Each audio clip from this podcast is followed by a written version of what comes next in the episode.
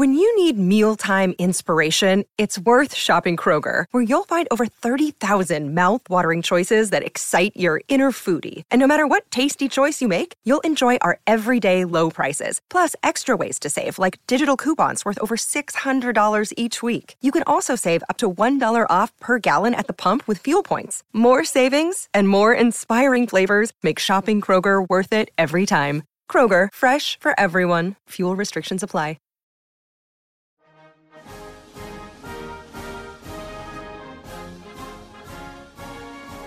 É possível transformar não só um país, mas um continente inteiro. Quem pode ser considerado um herói nacional? Essas são apenas algumas perguntas que podemos nos fazer quando estudamos com mais atenção a trajetória e a biografia de Napoleão Bonaparte, um dos principais, se não o principal nome da história da França. Apesar de ser um nome bem conhecido e de ter se tornado uma personalidade tão famosa, veremos que a história dele é bem complexa para dizer o mínimo. A figura de Napoleão estava meio sumida da cultura pop, né? Mas ele acabou de ganhar um filme. Então, se você vai assistir ou já assistiu, eu acho que esse podcast pode ser um excelente complemento. Pessoal, eu quero lembrá-los que eu baseio meu conteúdo em fontes e em autores confiáveis, tá? Que você pode e deve conferir na descrição do episódio. Napoleone de Buonaparte nasceu em Ajaccio, uma das maiores cidades da Córcega, que é uma ilhazinha lá no mar Mediterrâneo. Ele nasceu no dia 15 de agosto de 1769. A família Buonaparte originalmente era proprietária de terras entre Florença e Livorno e teve um ancestral que emigrou para Córcega no século XVI. Os membros dessa família eram profissionais liberais, como juízes, advogados e acadêmicos. Apesar de pertencerem a profissões respeitadas, a família em que Napoleão nasceu não era rica mas eles até que tinham uma quantidade considerável de terras na ilha. A Córcega era anteriormente governada pela cidade-estado de Gênova, mas em 1768, um ano antes de Napoleão nascer, ela foi vendida à França. O pai de Napoleão, Charles Bonaparte, inicialmente apoiou a independência da Córcega, liderada por Pasquale Paoli, mas acabou prestando lealdade à França, o que lhe permitiu manter o prestígio. Com isso, Charles passou a desempenhar um papel de destaque na administração da Córcega. Essa posição para colaborar com a França e apoiar o novo governo foi algo que se tornou importante mais tarde na carreira de Napoleão. Infelizmente, os relatos sobre a infância de Napoleão são um pouco limitados. O que se sabe é que em 8 de junho de 1777, Charles Bonaparte foi eleito deputado da nobreza nos estados da Córcega. E no final de 1778, ele se dirigiu a Versalhes, levando seus dois filhos, Napoleão e Joseph, que ingressaram em janeiro no colégio de Autun. Ao chegar no colégio de Autun, Napoleão não falava francês, apenas o dialeto corso. A lenda diz que ele aprendeu francês em três meses, o que é bem pouco provável.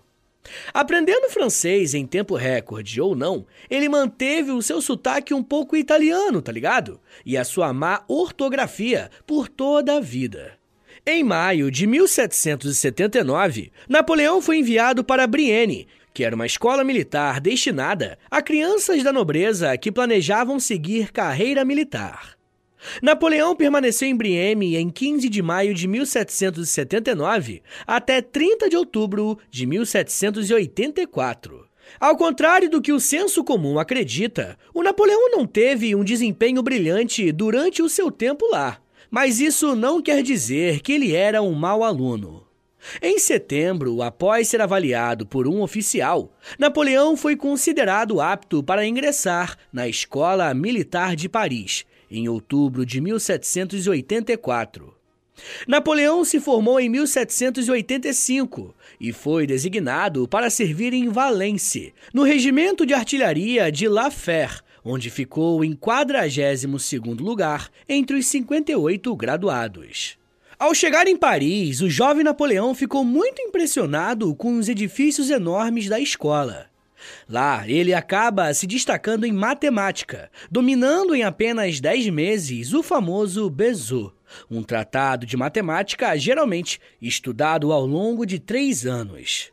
Porém, assim como em Brienne, ele negligenciava outras matérias e sofria um certo bullying por conta do seu sotaque e por conta das suas origens, que não eram tão nobres quanto a do resto dos colegas. Até aquele momento, a França vivia em relativa paz, e com isso, Napoleão precisou aprender a lidar com algumas rotinas. Tarefas de escrita, manobras militares, banquetes, bailes e, vez ou outra, alguns casos românticos.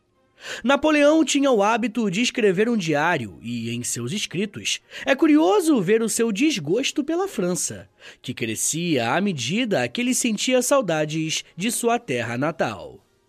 Em setembro de 1786, ele conseguiu uma licença para voltar para Córcega, onde ficou até setembro do ano seguinte. Lá ele teve que resolver uma série de questões, como as consequências burocráticas e familiares da morte do seu pai. Ele conseguiu prorrogar a sua licença e voltou para as suas atividades em maio de 1788, quando seguiu para Uxone, onde estava seu regimento parado. Em 15 de julho de 1789, Napoleão escreveu uma carta para o seu tio, dizendo que estava pensando em voltar para a capital para resolver questões pessoais. E nessa mesma carta, Napoleão relatou estar recebendo algumas notícias sobre agitações políticas que aconteciam na França, principalmente em Paris. E eu não sei se você já pegou a referência que eu estou trazendo aqui. Mas o dia anterior à escrita dessa carta é conhecida como a data inicial da Revolução Francesa pois foi no dia 14 de julho de 1789 que o povo invadiu a Bastilha, prisão símbolo do poder real. Nesse período, a França era governada por uma monarquia absolutista, sob o reinado de Luís XVI. Ele tinha poderes quase ilimitados, controlando o governo e a administração econômica do país. Então, para o bem ou para o mal, o que acontecia caía na conta dele. Para o seu azar, as coisas não estavam nada bem para a França, porque o país enfrentava grandes dificuldades financeiras e, consequentemente, isso acabou respingando na política. Além de gastos altíssimos com a corte do rei, a colheita da França de 1788 foi desastrosa, resultando em escassez de alimentos e fome generalizada. Isso causou uma grande agitação nas camadas mais pobres, que eram as mais atingidas pela crise. Ao mesmo tempo, a França havia o desenvolvimento de uma burguesia que acreditava que o rei era um grande freio às suas pretensões de crescimento. Tem um episódio aqui no feed do História em Meia Hora sobre a Revolução Francesa. Eu acho que ele é um excelente complemento a esse episódio aqui, então depois você ouve lá, beleza? Mas enfim, gente, foi a partir desse caldo político que aconteceu o levante popular, colocando uma das monarquias mais tradicionais em xeque. A ideia dos revolucionários era transformar por completo a sociedade francesa.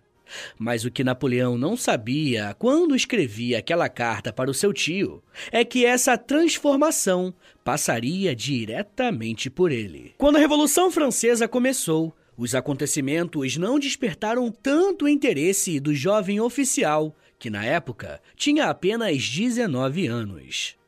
Em agosto de 1789, Bonaparte solicitou uma licença para o semestre de inverno. Por um período de 15 meses, até fevereiro de 1791, Napoleão conheceria os tumultos na França apenas pelos seus reflexos na Córcega. Mesmo que de forma pacífica, aconteceram algumas mudanças no governo local, e uma delas foi a nomeação de Napoleão como tenente-coronel de sua cidade natal, Ajácio. As circunstâncias da sua escolha foram um pouco suspeitas, pois ele venceu a eleição com 522 votos, sendo que tinham apenas 492 inscritos.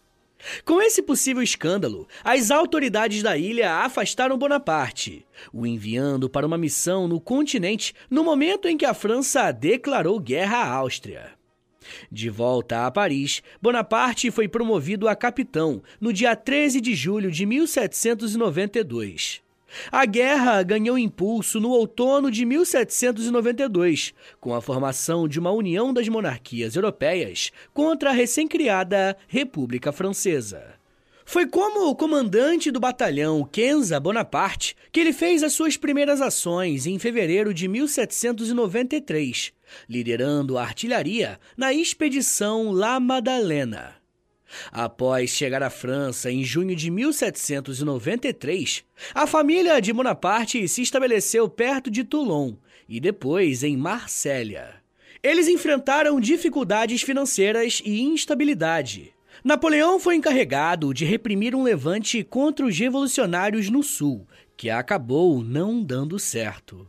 Após um primeiro fracasso, Napoleão apresentou um plano de ataque ao general Dugommier, que assumiu o comando do cerco.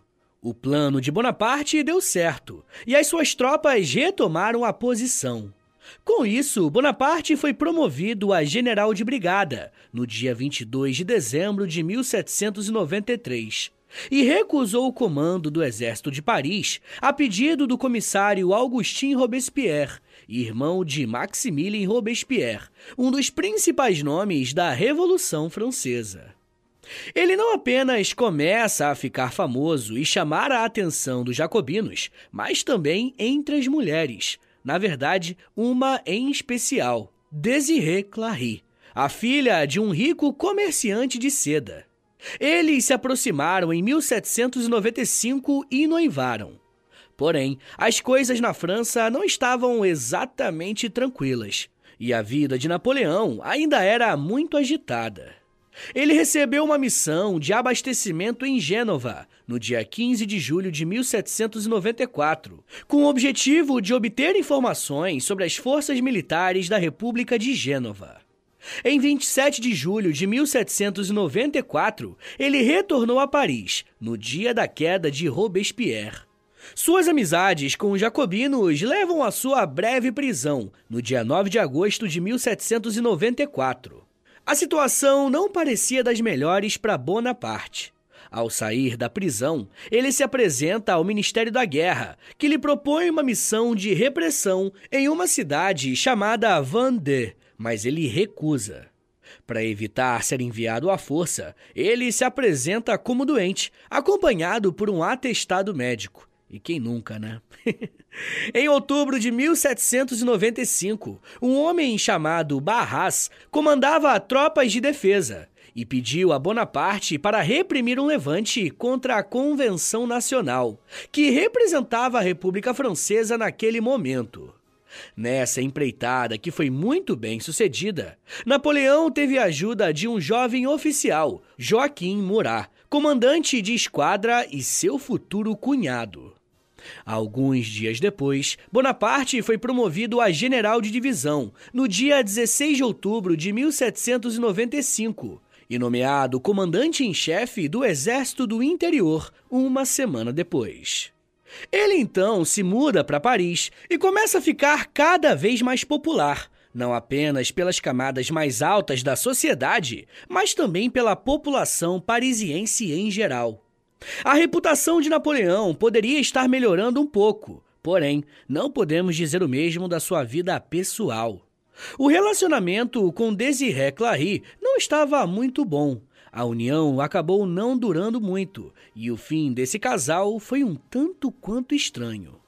Napoleão e Desiré mantinham um relacionamento à distância, por conta da profissão de Bonaparte, que o fazia viajar bastante. Em uma dessas viagens, ele acabou conhecendo Marie-Joseph, ou Josephine. E a partir desse encontro, acredita-se que um grande romance tenha se iniciado entre os dois, e eles decidiram se casar. Mas como Napoleão estava envolvido com outra mulher, ele escreveu uma carta rompendo a união com Desiré. Para complicar ainda mais o climão, o irmão de Napoleão, Joseph, tinha se casado com a irmã de Desiré. Olha que novela, né? Bom, Napoleão Bonaparte e Marie Joseph se casaram às pressas, porque ele precisava ir para a campanha da Itália. A guerra das potências monárquicas que lutavam para esmagar a Revolução Francesa ainda estava acontecendo, e um dos focos de combate aconteceu no norte da Itália, contra o Império Austríaco. Nessa defesa francesa, Bonaparte tinha 36 mil homens à sua disposição, enquanto o inimigo era composto por um exército austríaco com 70 mil pessoas. Seu plano era separar a tropa inimiga e ele teve sucesso nisso. Além de conseguir derrotar o exército adversário, Napoleão conseguiu expulsar as tropas do norte da Itália e essa foi a primeira grande campanha de Napoleão. E em pouco mais de um ano, ele derrotou cinco exércitos austríacos, mesmo estando em desvantagem numérica em diversas situações. A moral de Napoleão ficou tão alta que a rua em que ele morava, em Paris, chamada Rua Chanterrain, foi rebatizada como Rua de la Victoire, que significa Rua da Vitória, e o nome se mantém até hoje. Mesmo antes de chegar ao poder, essas vitórias de Napoleão já se misturavam com boatos que beiravam a mitologia envolvendo a sua imagem. Muitos biógrafos acreditam que essas histórias cresceram por conta da relação dele com os soldados, que era de profunda confiança e respeito de ambas as partes. Nesse momento, a França era governada por um regime político conhecido como Diretório, e Napoleão sabia da impopularidade dessa instituição e queria tirar proveito disso. Sua crescente influência despertou uma forte oposição, que levou a tumultos em Paris e à divisão no diretório. Bonaparte defendeu o governo nessa crise, o que o ajudou a fazer as pazes com alguns que eram contra sua ascensão. Faltava pouco. Napoleão logo chegaria ao poder. Pessoal, eu já quero contar um pouco mais sobre como que foi a sua chegada à liderança da França e como que foi a sua forma de governar. Mas me dá um minutinho aí, tá, gente, que daqui a pouco a gente volta e eu falo um pouco mais sobre guerras, soberba, liderança, exércitos, Europa e legado. Segura aí, que é um minutinho só.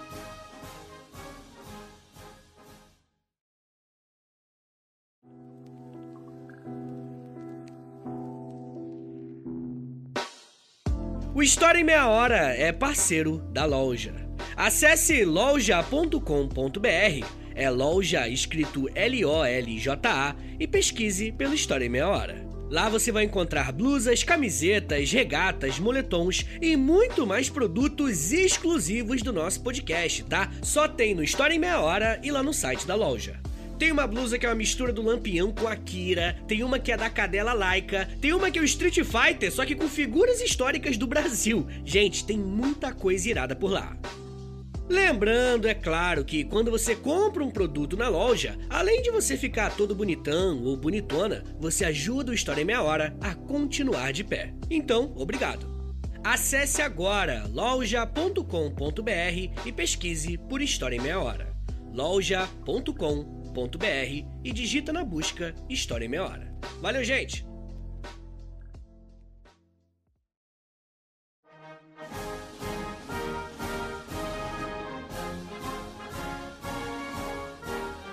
Abre aspas. Soldados da minha velha guarda, venham apresentar-vos minhas despedidas.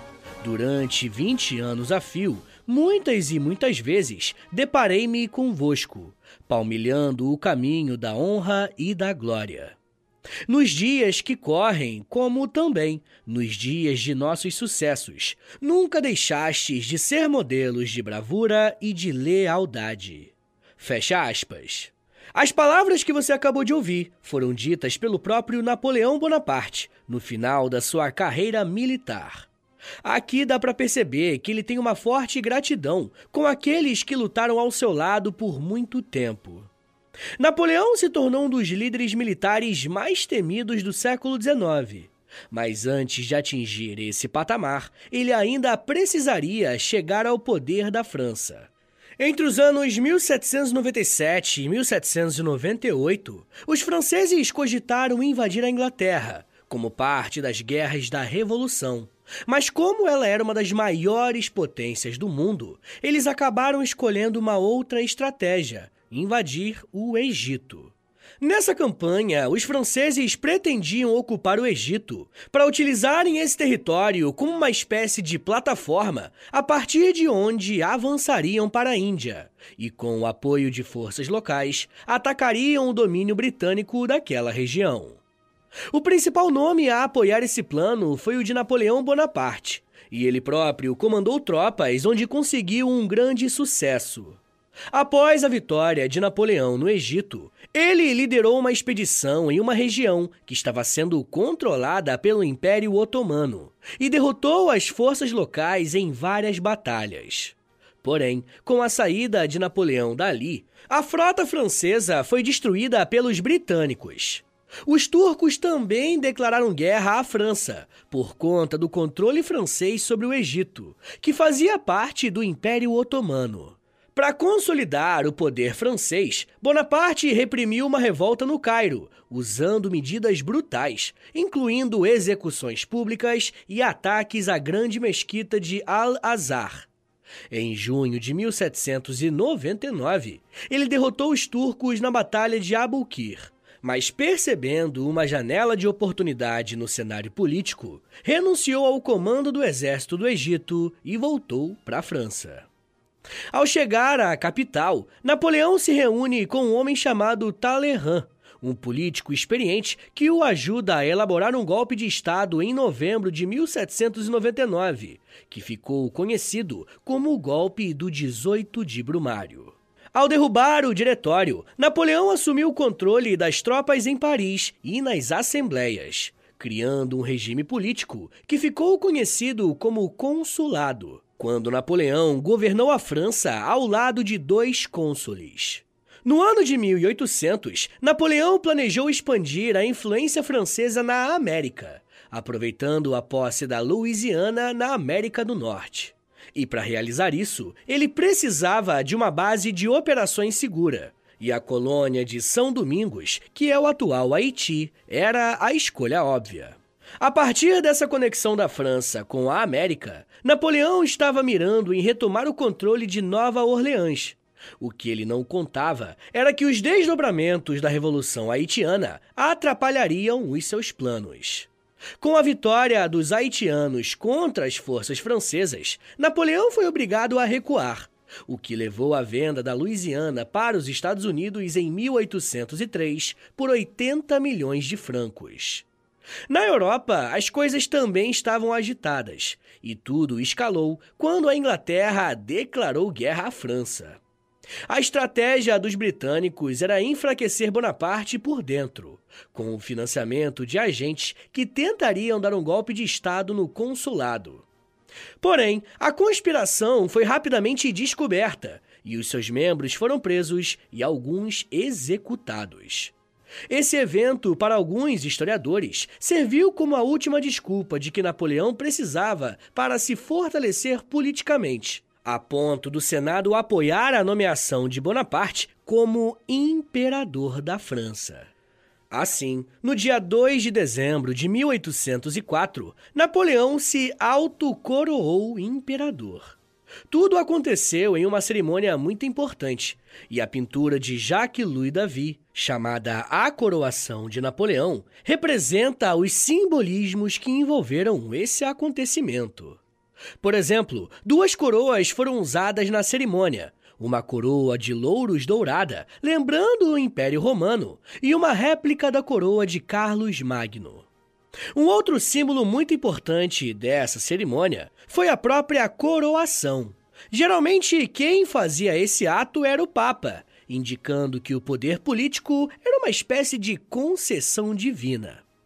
Porém, quando Napoleão se auto-coroou, ele queria passar uma mensagem bem clara. Ele chegou até aquela posição pelos seus próprios esforços. A partir da sua coroação, temos o que chamamos de Império Napoleônico. E a principal marca desse governo é a expansão territorial da França. E como toda expansão, estamos falando de conflitos armados. E aqui no feed do História em Meia Hora tem um episódio bem completinho sobre esse período. O nome do episódio é Guerras Napoleônicas. E eu retrato justamente esse levante militar de Bonaparte na Europa. Eu recomendo demais que você ouça depois que você terminar esse daqui, porque é um excelente complemento. Após a sua coroação como imperador, a pressão para que ele tivesse um filho homem aumentou consideravelmente. Só que ele e Josefina estavam tendo dificuldades para engravidar. Quando Napoleão começou a pensar que Josefina não poderia dar a ele o herdeiro que ele precisava, ele tomou a decisão de se divorciar dela em 1810. Napoleão precisava garantir a sua sobrevivência política através de um herdeiro. E, em seguida, se casou com Maria Luísa da Áustria, que pertencia a uma das famílias reais mais poderosas da época.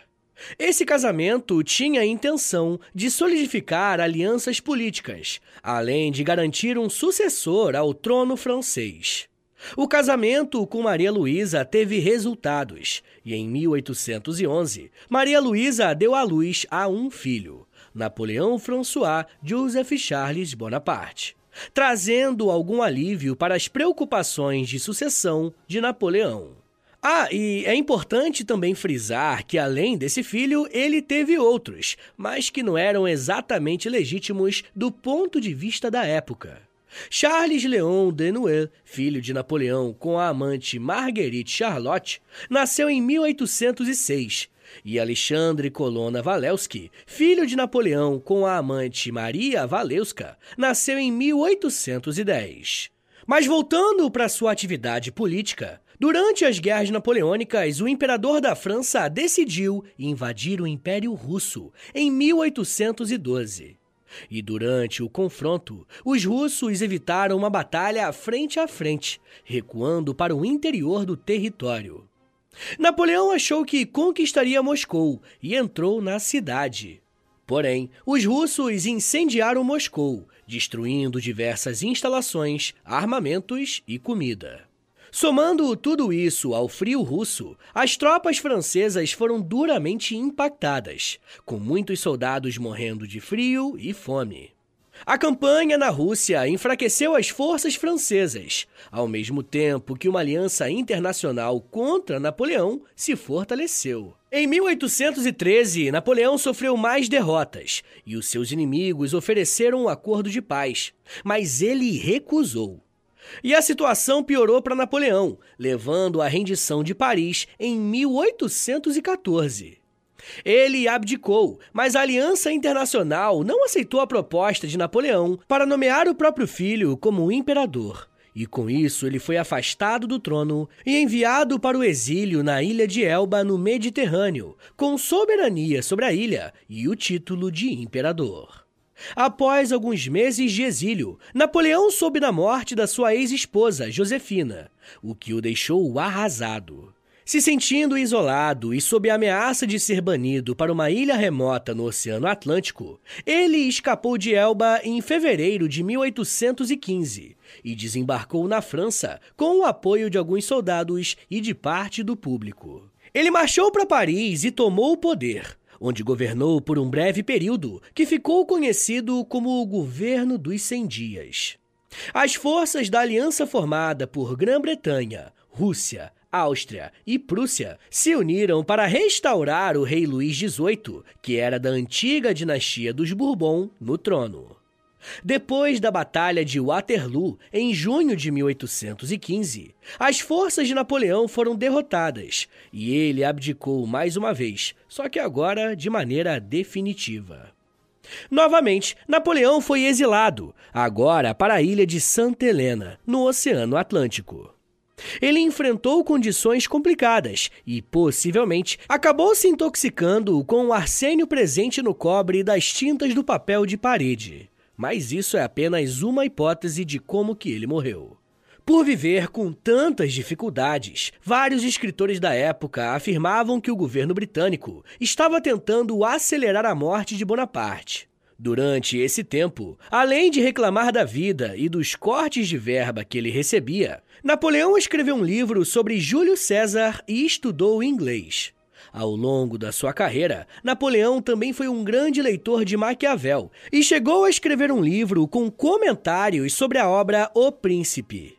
E esse assunto é bem curioso. Eu vou falar um pouco mais sobre ele com os apoiadores do podcast, beleza? Lá no Apoia-se. Se você quiser ouvir mais sobre a relação de Napoleão com Maquiavel e os mais de 130 episódios exclusivos que já tem por lá, basta assinar o apoia.se barra História em Meia Hora, porque além de você receber um monte de conteúdo, você também ajuda o meu trabalho a continuar de pé. Mas enfim, gente, durante o seu período de exílio, até existiram rumores de conspirações para sua fuga, mas nenhuma tentativa séria foi feita. Na década de 1820, a sua saúde piorou demais, e sentindo que a morte estava mais próxima, Napoleão se reconciliou com a Igreja Católica. Com a saúde extremamente debilitada pelo provável envenenamento e vivendo há meses em uma casa úmida e sem estrutura, Napoleão Bonaparte finalmente morreu no dia 5 de maio de 1821. Em 1840, os restos mortais de Napoleão voltaram para a França, onde pôde receber as honrarias e homenagens de um chefe de Estado. E até hoje é conhecido como um dos maiores heróis da França. Pessoal, e aí? Curtiram? Vamos fazer um resumão de tudo que a gente aprendeu aqui hoje? Vamos lá. Napoleão Bonaparte não nasceu na França, e sim na Córcega. Ele era filho de um homem importante em sua região, e desde cedo Napoleão demonstrou interesse pela carreira militar. Mesmo não sendo um dos principais nomes, a juventude de Napoleão foi marcada por uma ascensão na carreira, ao mesmo tempo que demonstrava uma certa insatisfação com a vida na França. As coisas começaram a mudar quando a própria França mudou. A Revolução Francesa marcou um período de transformações políticas, e nesse momento, Napoleão soube muito bem aproveitar as suas oportunidades. Tendo uma participação ativa no exército, Napoleão subia de patente conforme cumpria as missões que lhe era designado. Por conta da sua atuação militar, ele se tornou uma figura extremamente popular e no finalzinho do século XVIII, ele conseguiu usar a sua influência para dar um golpe de Estado e acabar com a Revolução Francesa. Na chamada Era Napoleônica, a França viveu em um momento de expansão territorial e vitórias consecutivas em guerra. Mas é claro que isso resultou em uma forte oposição contra o seu governo. Grandes potências europeias se uniram e finalmente conseguiram derrotar Napoleão, que acabou sendo levado para o exílio. Após uma breve tentativa de voltar ao poder, o ex-general foi colocado mais uma vez em reclusão, onde ficou até o final da sua vida. A trajetória de Napoleão mostra como uma revolução que começou tentando defender os interesses da população mais pobre se transformou em uma política expansionista e imperialista. E o que Napoleão fez na Europa demorou décadas para ser desfeito, e as consequências disso foram sentidas até no Brasil. Porque em 1808 a família real portuguesa vem para o nosso país porque estava fugindo das tropas napoleônicas. E é inegável que a independência do Brasil está diretamente ligada com a presença da família real, que também está diretamente ligada com a expansão napoleônica. Mas isso já é um papo para uma outra meia hora.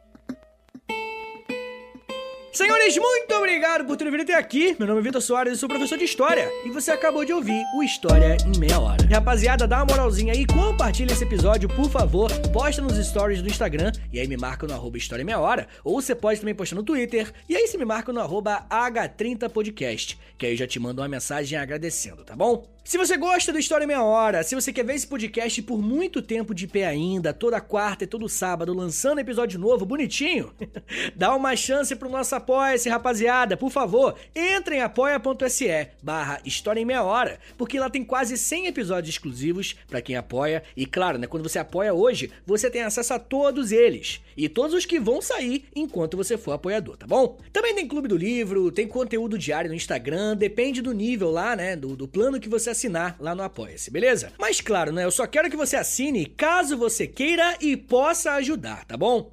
Rapaziada, o História Meia Hora também tem a parceria com a Loja, tá bom? L-O-L-J-A, Loja. Entra no site deles, é loja.com.br, digita História Meia Hora, que você vai ser transportado aí tecnologicamente pra nossa lojinha, tá? Tem camiseta, moletom, tem vários produtos bem legais, tudo original do História Meia Hora, tá bom? E óbvio, né? Quando você compra uma roupa dessa, você fica gatão, gatona e ainda ajuda o meu trabalho. Mas rapaziada, se você quiser mandar um e-mail para mim, quer falar comigo para alguma coisa, anota aí meu e-mail e o meu Pix. Qualquer valor é mais do que bem-vindo, agradeço demais. É historiaemmeiahora@gmail.com. Uma coisa que eu vou te pedir agora, isso aqui não custa nada, tá bom? É de grátis, pô, é só um minutinho da tua vida aí, não custa nada. Eu te dou tantos minutos, tantas, tantas meia horas aí de, de estudo, pô, pelo amor de Deus. Dá uma moralzinha aí, clica no, no perfil do Spotify, aí do História em Meia Hora, clica em cinco estrelinhas para você avaliar o nosso podcast em cinco estrelinhas, depois você clica em seguir e por último você clica no sininho, que o sininho vai enviar uma notificação pro seu celular quando tiver episódio novo. Eu também quero te convidar a conhecer o meu outro podcast, é o História pros Brother, que eu faço com Alexandre Níquel. Também é de história, mas é mais de humor, hein? Pelo amor de Deus. é uma pegada um pouco diferente daqui, tá bom? Então é isso, gente. Me siga nas redes sociais. É arroba no Twitter, no Instagram e no TikTok. Eu tô sempre lá no TikTok fazendo os videozinhos educativos. Tá bom, gente? Então é isso. Muito obrigado, um beijo, até semana que vem! E valeu!